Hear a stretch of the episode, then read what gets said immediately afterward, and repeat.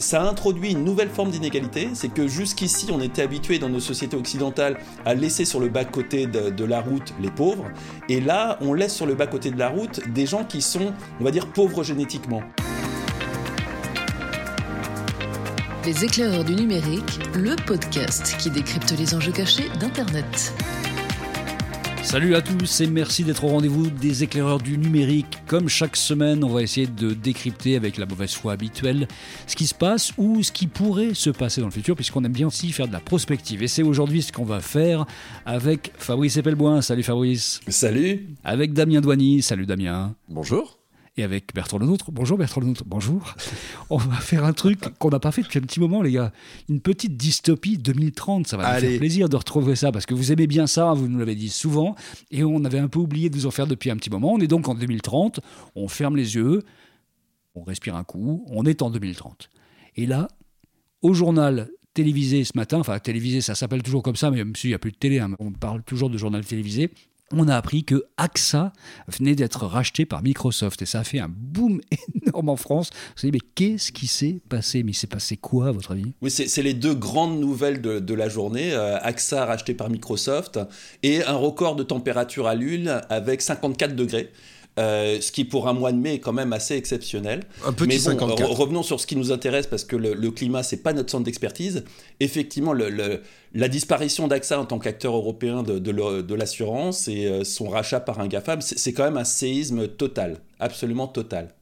Mais à la fois, c'est une suite logique, parce que euh, on, vous en avait bah parlé dans ce, dans, ce, dans ce podcast. En fait, c'est l'avènement et la finalité de l'intégration verticale euh, des différents GAFAM. Euh, et logiquement, il devait à un moment toucher le domaine de l'assurance. Et bon, ben, on l'a pas vu venir comme d'autres choses. Et puis, bon, ben, voilà, maintenant, on se le prend dans la figure. Est-ce qu'on peut dire que le début de tout ça, c'est un peu 2022 On se souvient, vers mi-2022, je me rappelle, on avait parlé de ça dans le podcast. Il y avait Tesla qui venait de lancer son assurance basée sur les données du conducteur en temps réel, qui voulait donc disrupter les, petits boîtiers habituels que peuvent mettre certaines assurances en disant nous on a les données, on en a même beaucoup plus que les autres et ça sera beaucoup moins cher. Est-ce que c'est pas là que tout à coup on a commencé à verticaliser tout y compris le monde de l'assurance.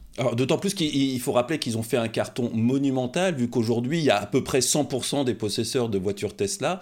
Rappelons que ça représente 60% euh, du marché européen aujourd'hui, euh, qui ont une assurance chez Tesla et euh, que ça a aussi contribué à plomber toutes les autres assurances, vu que euh, au début, euh, ceux qui ne prenaient pas l'assurance Tesla parce qu'effectivement, ils n'avaient aucun intérêt à la prendre vu qu'ils avaient une conduite un peu irresponsable, se sont rabattus sur d'autres assurances qui ont vu leur coût exploser et que forcément, bah, les, conducteurs Tesla qui avaient l'assurance Tesla, qui très rapidement s'est complété tout un tas de gadgets, je pense notamment à 2000, euh, je crois que c'est en 2024 où tout d'un coup, avec une update, on avait sa prime d'assurance qui était affichée sur le tableau de bord en dessous du compteur de vitesse et qui évolue en temps réel. Et, donc forcément, à chaque coup d'accélérateur, si on a sa prime d'assurance qui augmente, bah, on a tendance, c'est vrai, à avoir une conduite beaucoup plus responsable. D'autant plus que, effectivement, Tesla a une quantité d'informations phénoménale, ce qui fait que si on grille un stop, on, a sa prime d'assurance qui, pour le coup, explose. Je, me souviens d'histoires où tout d'un coup, la prime d'assurance prenait 100 euros par, euh, par an uniquement avec un, stop qui n'était pas bien marqué. Donc très rapidement, les conducteurs Tesla ont été assimilés à des exemples de bonne conduite civique et, responsable. Euh, du coup, l'image de marque de Tesla a été lourdement impactée. Euh, l'assurance Tesla est devenue quasiment un bundle, pas obligatoire, mais que tout le monde prenait avec sa Tesla. Euh, elles étaient beaucoup plus économiques que toutes les autres assurances, et c'est comme ça qu'ils ont raflé l'intégralité du marché d'assurance pour leur part de marché qui, qui, qui n'a cessé de grossir depuis. Alors c'est clair, en plus avec euh, une offre en plus qu'ils ont sortie euh, euh, qui était de faire en sorte que si jamais tu dépassais, allez, dans l'année deux fois, de moins de 10 km heure, la vitesse impartie, parce que tu n'avais pas utilisé ton autopilote, bon voilà, imaginons que tu veuilles conduire encore à l'ancienne, eh bien il te payait l'amende, ce qui était quand même assez intéressant, ce qui donnait on va dire un droit à l'erreur pour certains, mais qui effectivement permettait de faire en sorte qu'on ait une conduite assez, on va dire, exemplaire, et bien sûr avec logiquement la baisse aussi du nombre de morts hein, sur la route, le gouvernement a trouvé ça vachement bien, parce que logiquement moins de morts, et moins de coûts pour la société. Donc, comme tu le disais, Fabrice, Tesla est devenu un exemple. Il y, a, un autre exemple dans la santé, c'est Apple. Apple avec l'Apple Watch. Je rappelle que Apple, hein, depuis plusieurs années maintenant, et ça s'est pas démenti, est toujours le fabricant numéro un mondial de montres. On pensait qu'ils allaient racheter à un moment ou un autre un Suisse ou autre, mais bon, ça n'a pas du tout été le cas parce qu'ils n'ont pas eu besoin de ça. Le fait est que Apple, avec le nombre d'informations récupérées dans la Watch, aujourd'hui propose un Apple Care Care, donc autrement dit un Apple Care pour les gens, hein, euh, qui fait que, bah, même chose, on a une, assurance, euh, on va dire santé, en plus avec une partielle privatisation de, la sécurité sociale, ça va bien avec, hein, qui fait que logiquement, enfin, de réduire encore le déficit de la sécurité sociale, le fait d'utiliser les données biométriques de la montre, fait que eh ben, on est en meilleure santé, on fait plus attention, on reçoit des alertes si jamais il y a des problèmes divers et variés au niveau de ces métriques personnelles. Et donc, il fait qu'au global, ça a une répercussion à nouveau sur l'État, bien sûr, sur l'état de santé de l'État, si je puis dire, et puis sur sa santé personnelle. Parce que finalement, euh, j'ai une Apple Watch et, je vis mieux, au moins ma santé est, surveillée. Et Apple, Apple vantant son modèle de confidentialité de données, je suis plutôt en confiance. Mais ça, c'est. On t'a plutôt mis d'ailleurs une Apple Watch au poignet sans te demander ton avis d'une certaine façon, parce que c'est devenu le nouveau garant de ton système de protection de santé d'une certaine façon. Et comme ça s'est passé à d'autres moments d'ailleurs avec euh, le, passeport aux États-Unis sur, euh, sur les iPhones ou dans certains aéroports, on disait allez-y, achetez un iPhone parce que c'est votre nouveau passeport, en fait, d'une certaine façon. Donc, on a changé de, paradigme. Tout à fait. Et juste pour finir sur l'Apple Watch, tu as entièrement raison, puisque aujourd'hui, dans les maternités, on te propose quand tu nais ben, de t'offrir, enfin le cadeau de naissance, c'est une Apple Watch euh, version enfant. Donc euh, très clairement, euh, et les parents l'acceptent, hein, c'est facultatif, mais c'est fourni avec ça quand on fait, quand on prend l'état civil de l'enfant, on vous propose si vous voulez ou pas. C'est totalement facultatif et gratuit, mais n'empêche que voilà, les résultats sont là. Et puis l'impact sur la pratique sportive, parce qu'il faut rappeler que de la même façon que Tesla, si vous avez une conduite vertueuse, votre prime d'assurance baisse, bah avec l'Apple Watch, si vous faites du sport régulièrement, votre prime d'assurance baisse également. Donc on, a comme ça euh, des incitations à des conduites vertueuses, alors qui posent tout un tas de problèmes éthiques, mais qui très clairement ont un impact sur la santé globale des populations, sur l'espérance de vie, ça a été mesuré sur l'Apple Care Care, euh, sur l'accidentologie, ça a été mesuré avec Tesla, et du coup, on, est dans un système de surveillance vertueuse, comme euh, aiment à le dire les GAFAM, hein, qui finalement a un impact très positif sur la société, il faut le reconnaître.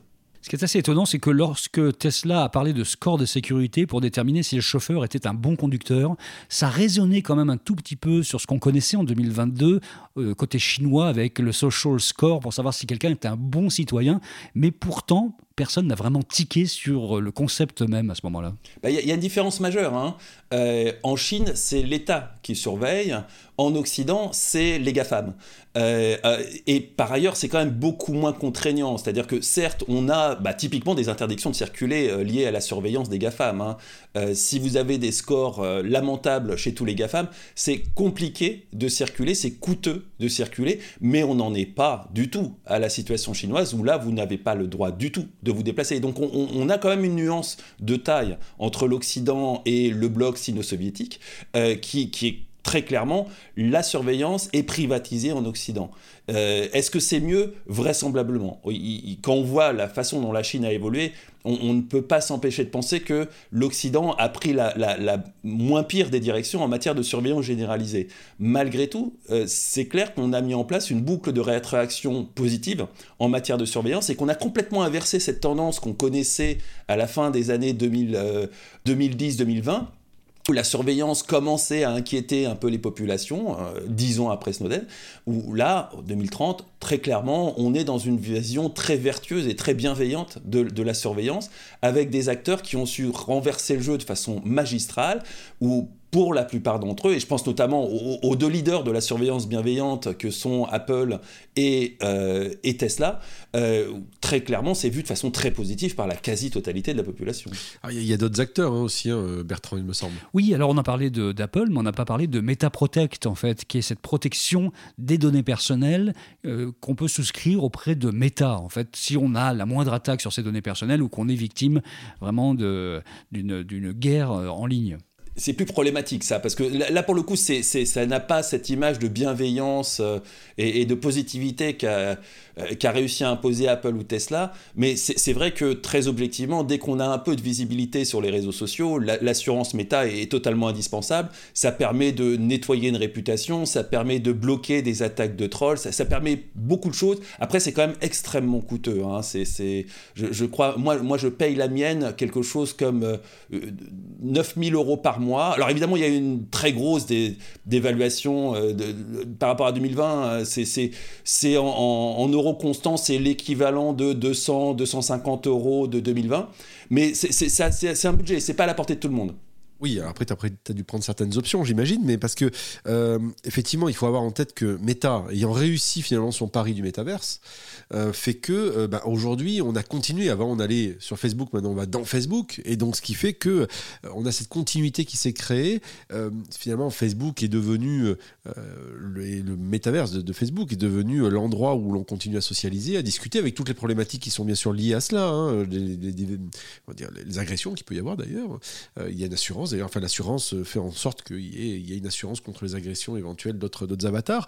Il y a euh, cette question réputationnelle, tu le disais il y a quelques instants, euh, Fabrice, euh, et qui est aussi gérée. Alors, le paradoxe, c'est que Facebook n'était pas connu pour être le plus vertueux, justement, en termes de données personnelles, mais ils ont réussi à renverser la vapeur sur cette logique-là. Mais comme aussi ils sont un standard de fait, étant devenu quelque part le métaverse de référence dans lequel tout le monde est, euh, eh, bien, eh bien, logiquement, les choses s'imposent à nous, quelque part. Et, Alors, c'est vrai aussi que le départ, entre guillemets, de Mark Zuckerberg, qui s'est mis en retrait il y a 2-3 ans maintenant, avec ses longs, longs, longs séjours en Amazon, où il fait des cures d'ayahuasca, enfin qu'il est parti dans quelque chose d'autre, on le voit sur les réseaux sociaux avec un poncho, enfin c'est voilà. À l'invitation de Loïc Lemer d'ailleurs, oui, très bien à l'époque, oui. Et le retour de Sheryl Sandberg au vrai pouvoir chez Facebook a donné finalement un peu plus de, consistance à la croyance que Meta pouvait nous aider là-dessus. Donc ça, ça a aidé Meta Protect d'une certaine façon aussi. Hein. Ah oui, très clairement. Oui, oui. Non, mais il y a, véritablement un changement de, il y a eu un changement de paradigme avec le, départ de, de Marc euh, et le retour de Cheryl. Donc euh, aujourd'hui, Meta a réussi son, son coup et euh, il faut reconnaître que ça fonctionne bien et que c'est dans leur univers à eux, ce qu'on appelle un wall garden, sont bien sûr les seuls à pouvoir proposer l'assurance qui va bien, avec les systèmes de protection, de surveillance qui vont bien. Euh, bravo, bien joué, je félicite, vraiment. Alors, il faudrait aussi évoquer un autre GAFAM qui est aujourd'hui très impliqué dans, le monde de la surveillance bienveillante, euh, qui est Microsoft avec ses assurances santé prédictives, où, là, par contre, on, a eu des dérives et on, a laissé sur le, chemin beaucoup de monde, beaucoup de monde qui aujourd'hui n'a pas accès à ces assurances santé qui sont quand même assez indispensables parce que la sécurité sociale assure le minimum, hein, mais euh, toujours est-il qu'aujourd'hui, si vous avez un cancer et que vous n'avez pas de complémentaire santé, c'est compliqué et on n'est pas encore dans la situation américaine, vous êtes ruiné, mais très concrètement, ça, vous coûte quand même extrêmement cher, euh, sauf si vous avez une assurance Microsoft. Le problème, c'est que Microsoft étant en mesure euh, d'anticiper le fait que vous ayez un cancer, bah, très concrètement, si vous avez une prédisposition génétique ou familiale, vous n'avez pas d'assurance. et là-dessus, ça a laissé sur le côté beaucoup de gens et ça introduit une nouvelle forme d'inégalité, c'est que jusqu'ici on était habitué dans nos sociétés occidentales à laisser sur le bas-côté de, la route les pauvres, et là on laisse sur le bas-côté de la route des gens qui sont, on va dire, pauvres génétiquement, euh, qui peuvent être riches d'un point de vue patrimonial, mais qui, manque de peau, ont euh, dans leur euh, code génétique ou dans tout un tas de choses, leur environnement, des choses qui les prédisposent à avoir des maladies très graves et très coûteuses, et qui de facto ne sont plus assurables. Et plus personne ne veut les assurer, vu que aucune compagnie d'assurance ne va assurer quelqu'un qui a été refusé par Microsoft. Il faudrait être complètement euh, fou, euh, sauf bah, justement AXA, et ça leur a pas vraiment porté bonheur. Donc ce rachat d'AXA par Microsoft, et on n'a pas euh, dit qu'il y a des négociations très avancées en ce moment pour le rachat d'Alliance par TikTok, en fait, qui sont vraiment très très avancées. On, on attend ça d'un jour à l'autre. Tout à fait, oui, non, mais c'est évident que oui, alors TikTok, oui, en plus c'est de la chinois, donc ça pose pas mal de problématiques effectivement là-dessus, mais oui, euh, TikTok, euh, TikTok est aussi un, on va dire un, acteur sur le marché aujourd'hui. On, oubliait de dire aussi que Microsoft a su euh, se mettre en avant avec des, ambassadeurs de qualité comme Laurent Alexandre, hein, typiquement, qui, qui, on va dire sur les aspects génétiques, a permis de, on va dire, de ressortir un peu son, son discours. Et tu as tout à fait raison, Fabrice, ça va complètement dans, dans ce sens-là.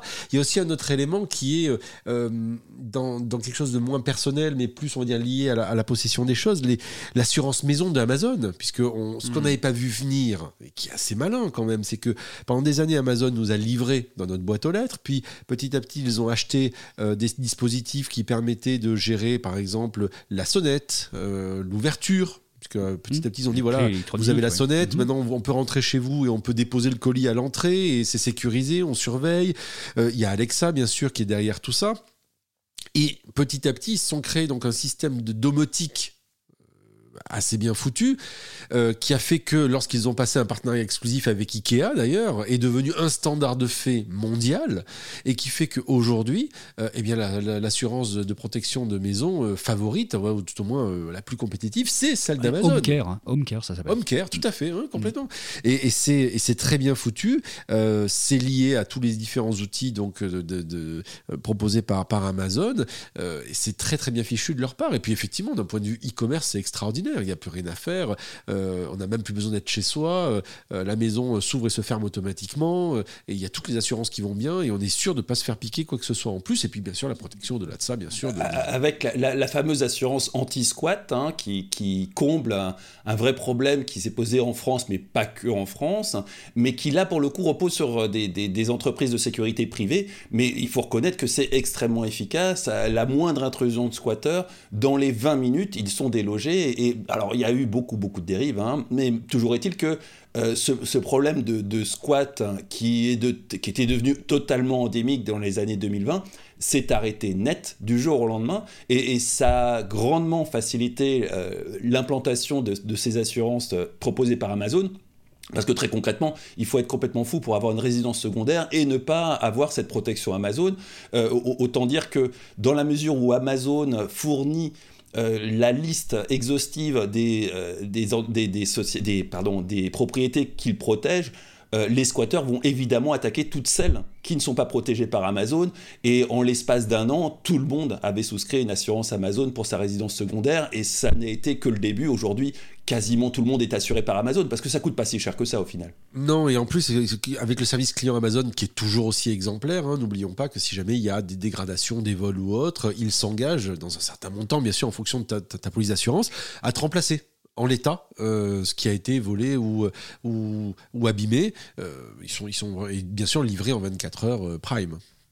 Qu'est-ce que vous pensez de ce qui se passe au niveau de, l'État? Parce que là, c'est clairement une entorse claire à la souveraineté numérique. Pourtant, on n'a jamais eu autant de discours. On a un ministre de la souveraineté numérique, on a Emmanuel Macron qui en est son premier septennat, après le changement constitutionnel et les deux quinquennats précédents, et qui a des discours extrêmement actifs, proactifs sur la souveraineté numérique. Là, on est clairement à côté complètement de ce qu'on avait, nous, dit il y a une dizaine d'années, en fait. Ah, complètement, mais, depuis que Guérini euh, est devenu Premier ministre et euh, ministre de, des GAFAM, euh, au final, la souveraineté numérique, le, terme a profondément évolué. Hein. On, on, parle de souveraineté au sens de l'OTAN.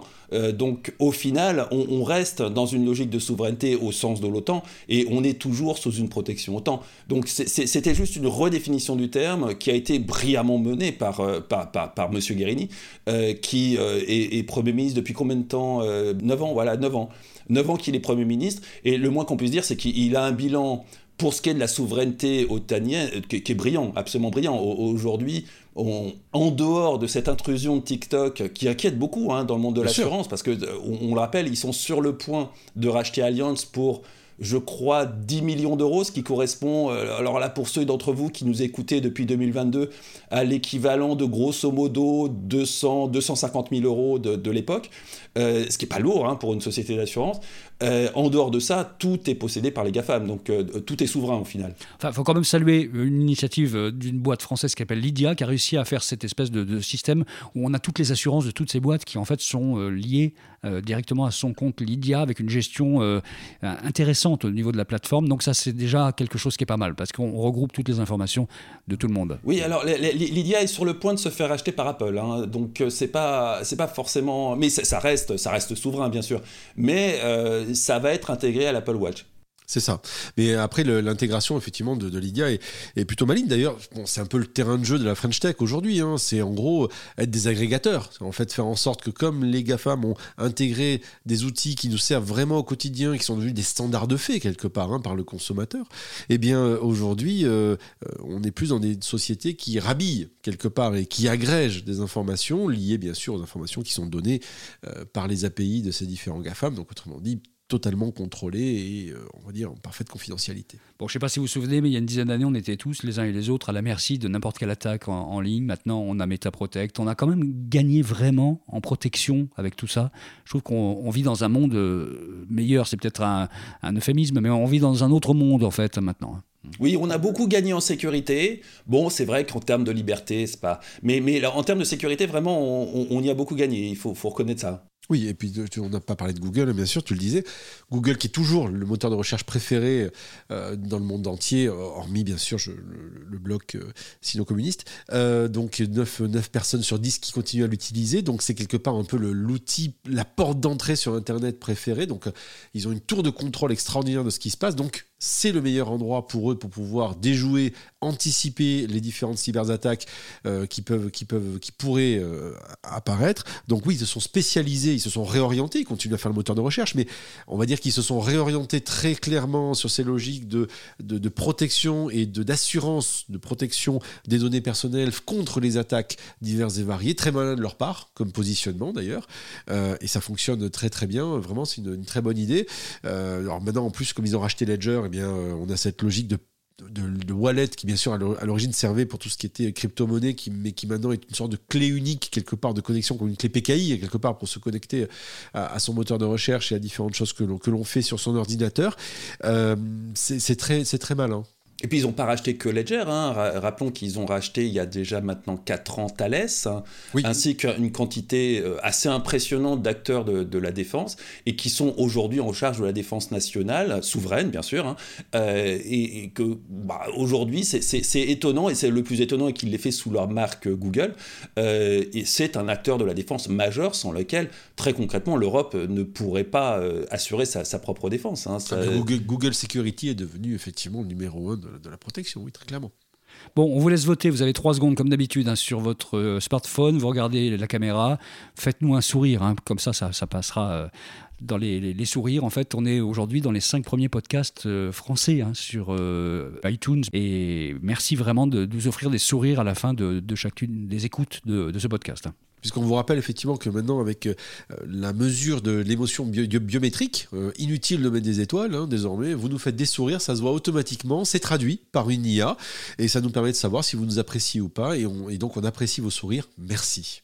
Sauf pour ceux d'entre vous qui ont un AirPod 7 hein, et où là, on a directement une lecture émotionnelle à travers l'implant intra-auriculaire euh, qui là aussi vous permet de noter ce podcast et on vous remercie de vos émotions positives qui sont directement transcrites dans le système de notation. Et on attend avec impatience le classement par ronde cérébrale qui arrive l'année prochaine. Hein. C'est ce qu'on nous a précisé chez Apple pour les podcasts. Et là, ça va être vraiment, vraiment ça. Ça va être très, très bien. Surtout qu'effectivement, enfin, on a quelque chose de stable aussi du côté de Tesla avec Neuralink, hein, bien sûr. Donc, on va avoir. C'est la prochaine bataille hein, qui va se passer. Euh, oui, oui, ça va être assez intéressant sur les ondes cérébrales. C'est notre prochain terrain de bataille. Merci beaucoup, Fabrice Epelbois. Merci, Damien Douani. C'était Les éclaireurs du numérique avec Bertrand Lenôtre. On se retrouve la semaine prochaine euh, je... oui, Excusez-moi, je vais en sortir une alerte de sur mon Apple Watch. Apparemment, mon, ah. taux de cholestérol est un tout petit peu trop haut et mon cœur risque de s'arrêter d'ici deux heures parce que, bien sûr, c'est un peu, c'est un peu bloqué. Je, vous laisse, j'appelle une ambulance. Alors, on, ne te dit pas la semaine prochaine, euh, Damien euh, mais on, présente toutes nos condoléances à, la famille par anticipation et puis à, à vous, on vous dit à la semaine prochaine avec Bertrand. Merci, au revoir. Au revoir. Les éclairs du numérique, un podcast de Bertrand Lenôtre, Damien Douany et Fabrice Epelboin. Vous avez aimé ce podcast? Retrouvez-nous sur leséclaireurdunumérique.fr.